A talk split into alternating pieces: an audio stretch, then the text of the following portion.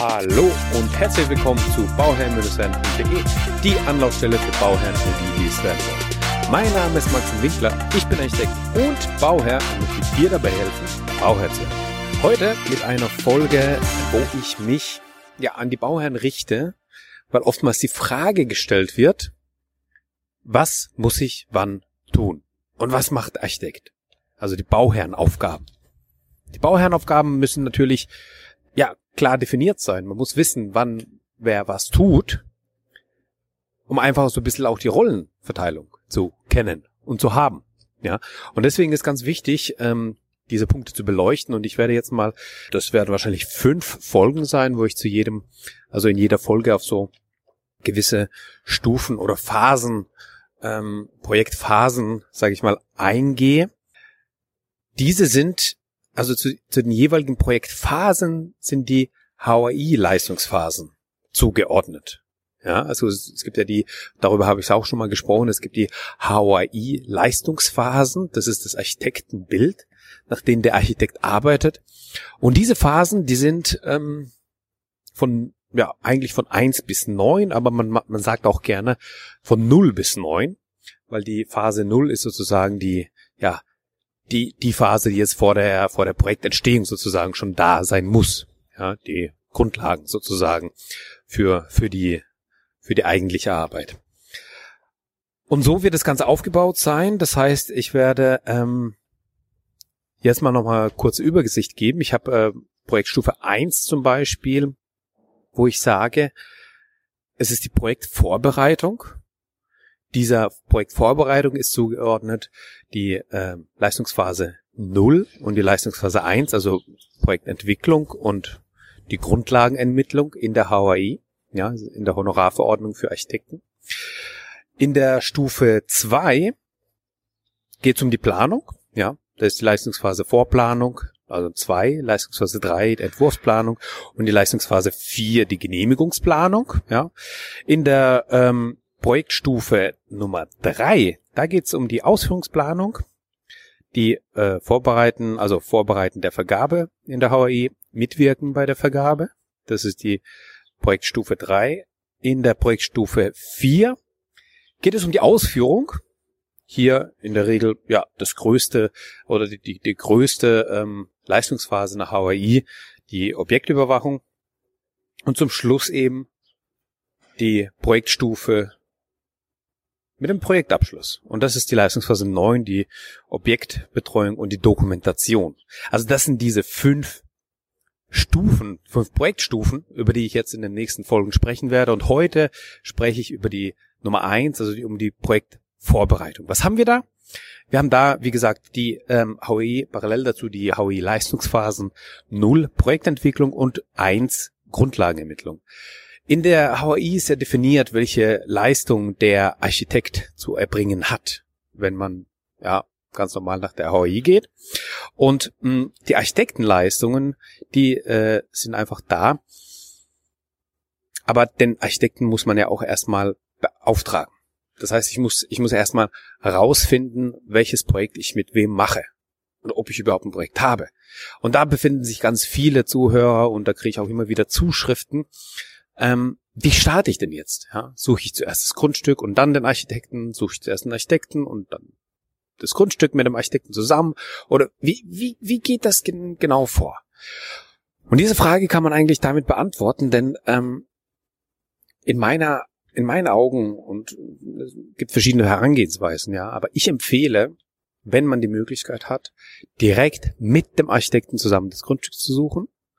Und zwar aus einem ganz einfachen Grund, denn der Architekt kann dir ganz, ganz schnell eine Entscheidung ähm, treffen und aufzeigen, welche Potenziale oder welche Risiken ein potenzielles Grundstück birgt. Das sind teilweise ganz einfache Sachen wie die Ausrichtung, also die Grundstücksausrichtung, Hanglage, ja, die Lage, was dann die ähm, Grundwasser angeht oder sowas. Ähm, das kann der Architekt ganz, ganz, ganz schnell herausfinden. Und müsstest du selbst machen, dann mh, hm, kann da natürlich A, viel Zeit in, in Sand gesetzt werden, aber auch ähm, ja Energie, die einfach ähm, ja nicht, nicht, also eine schnelle Entscheidung beim Grundstück bedeutet, dass man das Grundstück auch bekommt. Ja, weil, ich meine, wir kennen das alle, dass ähm, ja ein Zögern dazu führt, dass es ganz einfach dann kein Grundstück gibt, weil jemand anders schneller war. Ja. Und dieses äh, Zögern, das kann man in dem Fall vermeiden, indem man ja sich einen Architekten an die Hand nimmt, der mit einem das zusammen analysiert und anschaut. Also das heißt, die Bauherrenaufgabe in der ersten Stufe ist die Auswahl von den Projektbeteiligten, in dem Fall von einem Architekten. Aber gleichzeitig muss auch der Bauherr dafür sorgen, dass der Architekt seine nötigen Fachplaner hat. Ja, also bei größeren Projekten hat man nochmal einen HLS-Planer, also Heizung, Lüftung, Sanitär. Man hat einen Elektroplaner, ja. Ähm, man hat einen Energieberater. Und diese Planer, die kann, also die, die teilweise kann der, kann diese Planungsleistung auch ein Architekt abbilden bei einem Einfamilienhaus, ja, wenn es nicht zu äh, komplex wird. Aber es gibt auch ähm, einfach Projekte, da ist es so komplex, da muss man sich nochmal einen externen Fachplaner suchen. Und, und klar gibt der Architekt dann die Empfehlung dafür, mit wem er gute Erfahrung hat, mit wem er gut zusammenarbeiten kann. Ja, einfach wer, wer da für sich gut eignet. Aber es liegt dann auch an dem Bauherrn, diese Planer zu beauftragen. Ja, wenn der Bauherr beauftragt, der Bauherr ist ja der Auftraggeber, also muss der Bauherr sowohl den Architekten als auch die projektbeteiligten Ingenieure zusammenstellen, sozusagen. Ja. Und der, der Architekt, der empfiehlt bei der Planung, also bei, bei der, bei der, der empfiehlt die Ingenieure, ja, aber die Entscheidung fällt dann der Bauherr. Ja. Ein nächster Punkt, den die Bauherren zu leisten haben, ist das Festlegen der Projektziele und Qualitätsvorstellungen. Dieser Punkt, allein die, also allein diese Fragestellung, allein diese Frage, da lohnt es sich darüber echt nicht nur fünf Minuten, sondern mal fünf Tage zu nachzudenken und zu überlegen, was sind meine Ziele, was ist mir wichtig, welche Qualitätsstufe ist mir wichtig.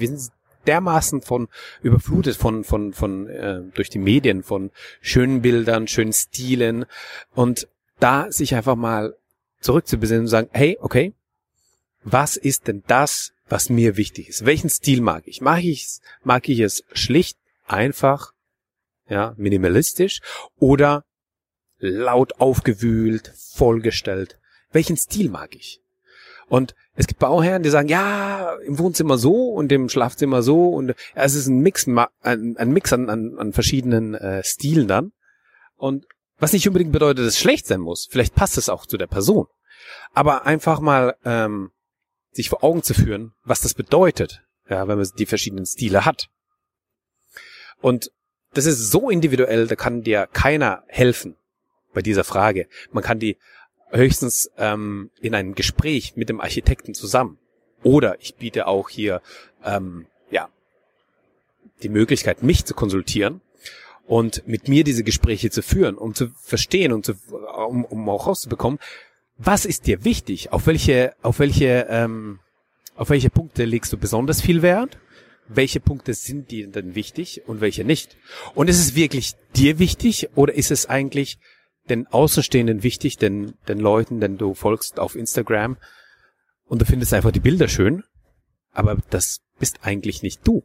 Ja, und diese Frage zu beantworten, also da, da lohnt sich wirklich ähm, eins oder vielleicht nicht nur ein Gespräch mit einem Architekten zusammen, um diese, diese Fragen zu klären, aufzubereiten und dann einfach die Entscheidung zu fällen. Und dann, wenn man die Entscheidung gefällt hat, wenn man dann sich entschieden hat für A, dabei auch zu bleiben. Denn, denn das ist, das ist dann das Essentielle und das Wichtigste eigentlich für die Bauherren, sich der, der, der, sich der Entscheidung bewusst zu sein und auch hinter dieser Entscheidung zu stehen, egal wie viel Gegenwind kommt. Und es wird Gegenwind kommen. Von allen. Selbst wenn man dann angefangen hat und auf der Baustelle ist, dann kommt der Handwerker und sagt, ja, aber das haben wir schon immer so gemacht. Also andersrum, ne? Nicht so, wie man es vorhat. Ja, das ist aber falsch, das haben wir schon immer so gemacht. Ja, und dann heißt es, nein, das ist nicht so. Wir haben das mit dem Architekt geplant. Der Architekt weiß, was, wir, was er tut. Wir wissen, was wir wollen und wir machen das so. Ja, und, und da muss man dazu stehen. Ja, da braucht man halt ab und zu mal Eier und die muss man einfach mal zeigen können, haben können. Und die können auch Frauen haben. Ja, so ist es nicht. genau. Das war das, äh, die, die Projektziele und die Qualitätsvorstellung. Ein weiterer Punkt, den der, Architekt, äh, den der nicht der Architekt, sondern der Bauherr festlegt, ist das Investition, ist der Investitionrahmen. Also wie viel Budget habe ich zur Verfügung?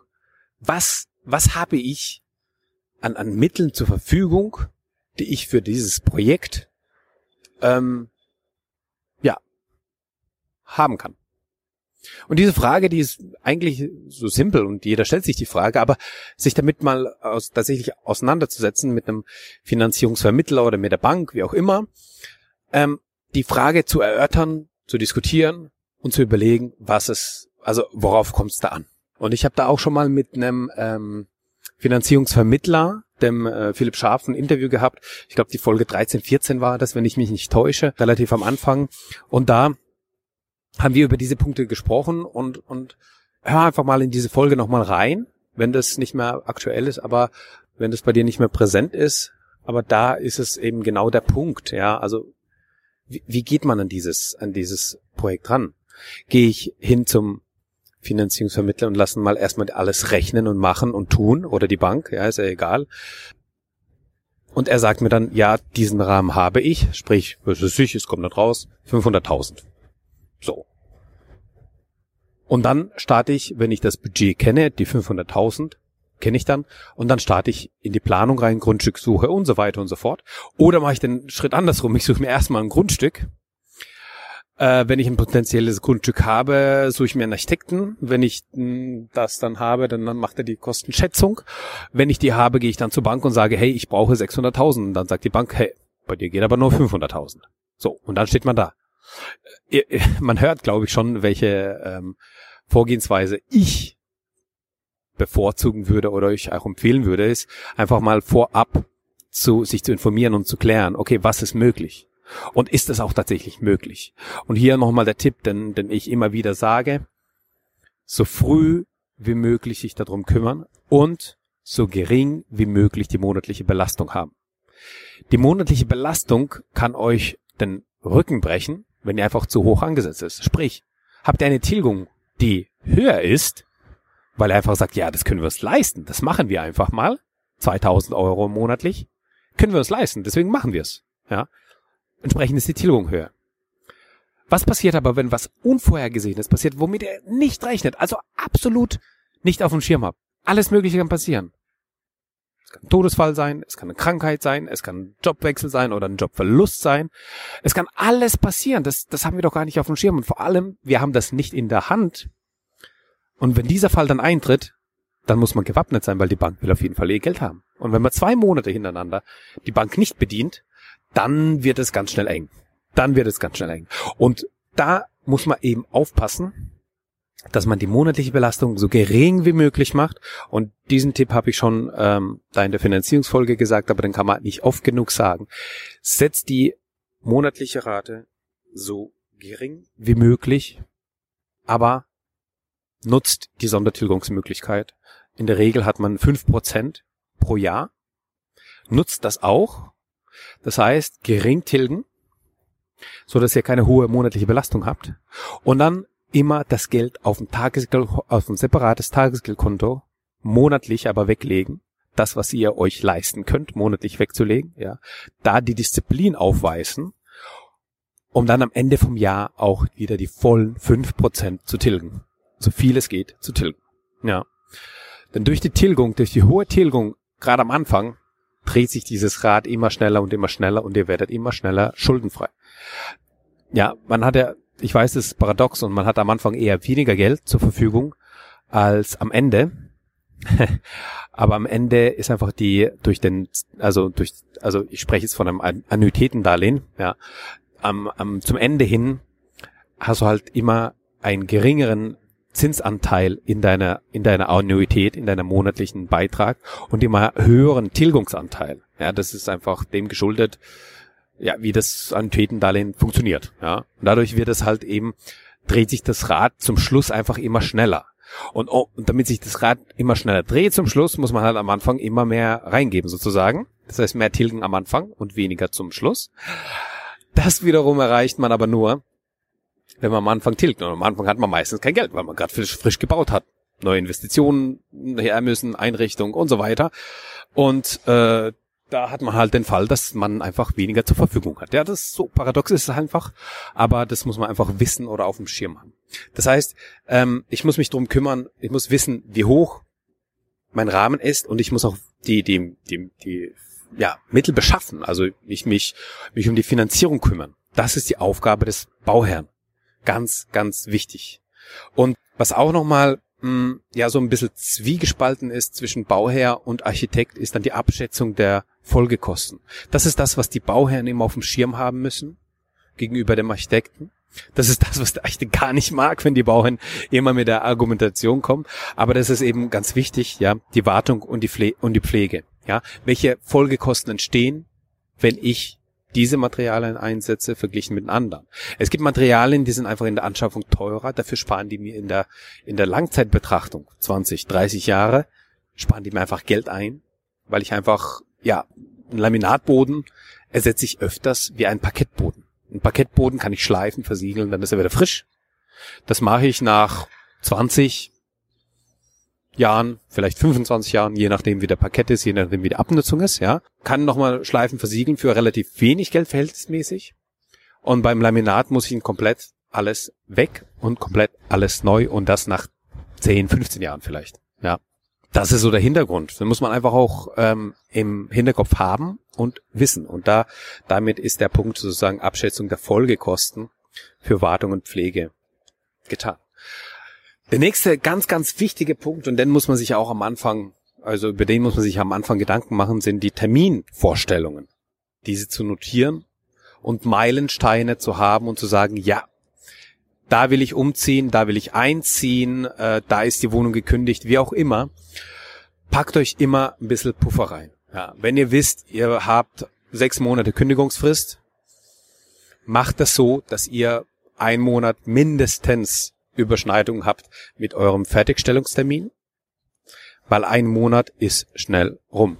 Am besten habt ihr zwei Monate im Petto, weil es kann sich immer was verzögern. Und das ist dann nicht die Schuld vom Bauherrn, das ist auch nicht die Schuld vom Architekten, das ist dann nicht die Schuld vom Handwerker, ja. Das kann einfach produktionsbedingt sein, dass der Hersteller von irgendwelchen Bauteilen einfach nicht liefert weil er mit der Produktion nicht rankommt, äh, vorankommt, weil die angehalten wurden, wie auch immer, es gibt tausend Gründe dafür.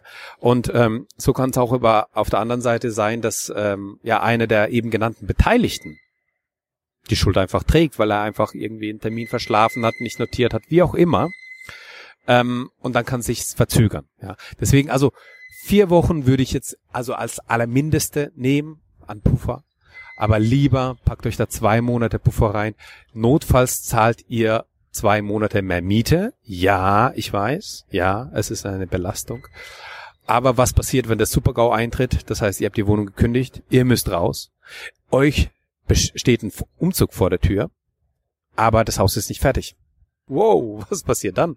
Also wenn ihr das, wenn ihr das auffangen könnt, wenn ihr sagt, okay, dann gehen wir für zwei Wochen in ein Hotel oder wir können bei den Eltern, Schwiegereltern, Bruder, Geschwister, wie auch immer, äh, unterkommen für diese Übergangszeit und haben auch einen Platz, wo wir die Möbel, die wir mitnehmen und die ganzen Kisten, die wir mitnehmen, abstellen können. Ja, dann, dann ist gut, ja. Aber macht euch einfach Gedanken darüber und ähm, stellt euch einfach mal die Frage. So, das waren jetzt die Aufgaben des Bauherrn in dieser ersten Projektstufe. Ähm, was sind denn die Architektenleistungen in der Zeit? Also wir haben schon gesagt, dass er natürlich zu, zu einem mal diese Projektbeteiligten empfiehlt, ja. Und erklärt mit euch aber gleichzeitig auch die Aufgabenstellung. Das heißt, zu der Frage, welche Projektziele und Qualitätsvorstellungen ihr habt, das klärt er auch nochmal mit euch in eurer, also in einer Zusammenarbeit. Und, und das ist dann wichtig, er, mh, hm, der Architekt sorgt dafür, dass ihr Entscheidungshilfen zur Verfügung habt. Ihr habt Entscheidungshilfen, die euch eine leichtere Entscheidung fallen lassen, für die Projektziele und die Qualitätsvorstellungen, aber für den Investitionsrahmen zum Beispiel auch und auch für ja die Mittel die Mittelbereitstellung, die vielleicht eher nicht, weil da müsst ihr euch komplett drum kümmern, aber für die Abschätzung der Folgekosten für Wartung und Pflege. Da kann er natürlich ja deutlich äh, bessere Entscheidungshilfen euch zur Verfügung stellen, aber das diesen gerade diesen Punkt, ja, Abschätzung der Folgekosten, ähm, dann sehe ich eben prozessbegleitend. Das heißt, dann habt ihr immer und die ganze Zeit bei jeder Entscheidung, die ihr fällt, müsst ihr das einfach eben im Kopf haben. Ja, und zu guter Letzt ist dann der ähm, bei der bei der Grundlagenermittlung, also neben den Aufgaben, die jetzt in der HOI drinstehen, ähm, neben diesen Aufgaben ist natürlich auch wichtig, dass der Architekt euch dann die Zusammenfassung der äh, der der Ergebnisse bereitstellt und sagt, okay, lieber Bauherr, das sind deine Ziele. Und er macht einfach das, was ihr in Gedanken hattet oder das, was ihr euch überlegt habt, bringt auf Papier, indem er einen Terminplan aufsetzt. Einen ganz groben. Wo stehen wir heute? Wann müssen wir fertig sein? Wie läuft das dann ab? Wann müssen, also wann müssen welche Meilensteine Steine gelegt werden, damit wir zu dem gewünschten Termin fertig sind? Ja. Und wie ich schon öfters mal gesagt habe, ihr als Bauherrn, ihr bestimmt die ähm, Ziele von dem Projekt. Ja, es können zeitliche, finanzielle und Qualitätsziele sein, die ihr eben festlegt. Ja. Und ähm, da, da hilft natürlich der Architekt, aber im besten Falle passen die natürlich auch übereinander. Weil man kann nicht verlangen, dass man nach äh, vier Monate Bauzeit ein Sichtbetongebäude bekommt, äh, mit voller Planung äh, und eine Ausstattung von, weiß ich was, zu einem Preis von einem Standardhaus. Ja, also du verstehst, was ich meine. Das, das heißt, die, die Qualitäten oder die, die, die einzelnen Objekte, also Qualität, ähm, die einzelnen Punkte, Qualität, Termin und äh, finanzielle Mittel, die müssen übereinstimmen. Das ist diese, diese drei, die sich überschneiden müssen und sich irgendwo, ja, einfach mal zusammen, zusammenpassen müssen. Ja, weil sonst äh, ist ja klar, ganz ja nichts Utopisches verlangen für, äh, für etwas, was nichts kostet oder sowas, ja. Also ich, ich nehme aber mal an, dass das jedem klar sein sollte oder ist. Oder auch jeder weiß, wie man damit umgeht. So. Ich glaube, das war jetzt mal ähm, ja guter Ansatz für die ersten Hausaufgaben, die du dann als Bauherr hast. Du hast jetzt mal so einen Überblick bekommen für die erste Projektstufe, wie du damit umgehst, und ähm, was deine Aufgaben sind als Bauherr. Und in der nächsten Folge, in der, in der Folge, wo es dann um die Projektstufe 2 geht, um die Planung, da ähm, beleuchte ich nochmal näher den Punkt der Planung und dann hören wir uns beim nächsten Mal. Ich danke dir für dein Ohr, dass du mir zuhörst. Ich ähm, würde mich freuen, wenn du mir eine 5-Sterne-Bewertung hinterlassen würdest bei iTunes. Da freue ich mich wirklich sehr drüber. Und ich lese die auch und freue mich da wirklich, wirklich jedes Mal. Also entweder bei iTunes oder eben da, wo du die Folge hörst. Freue ich mich auf eine Bewertung. Danke dir schon mal vorab dafür und wir hören uns das nächste Mal. Bis dahin, mach's gut. Ciao, ciao.